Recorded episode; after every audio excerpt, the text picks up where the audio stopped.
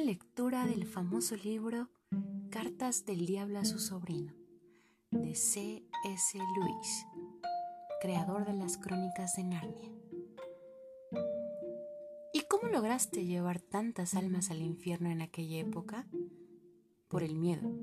Así, excelente estrategia, vieja, pero a la vez siempre actual. ¿Pero de qué tenían miedo?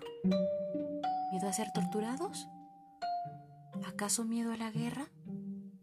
¿O acaso miedo al hambre? No, miedo a enfermarse. Pero entonces, ¿nadie más se enfermaba en esa época? Sí. Sí se enfermaban.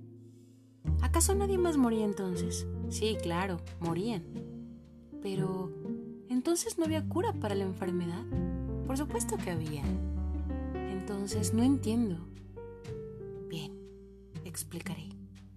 Como nadie más creía y enseñaba sobre la vida, sobre todo sobre la vida eterna y la muerte eterna, pensaban que solo tenían esa vida y se aferraron a ella con todas sus fuerzas, incluso si les costaba su afecto. Es decir, no se abrazaban, no se saludaban, no tenían ningún contacto humano durante días y días. Su dinero, por supuesto, perdieron sus trabajos, gastaron todos sus ahorros y aún se creían afortunados siendo impedidos de ganarse el pan. Su inteligencia, por ejemplo, bueno, un día la prensa decía una cosa y al otro día y al otro se contradecían. Y aún así, todos ellos se lo creían.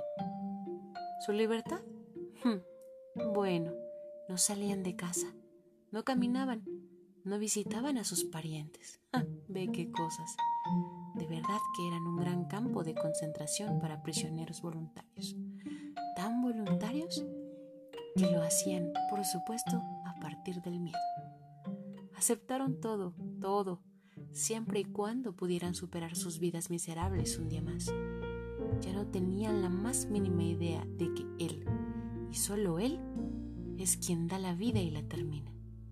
Fue así, tan fácil como yo, el mismísimo diablo, como nunca otra ocasión, había ganado.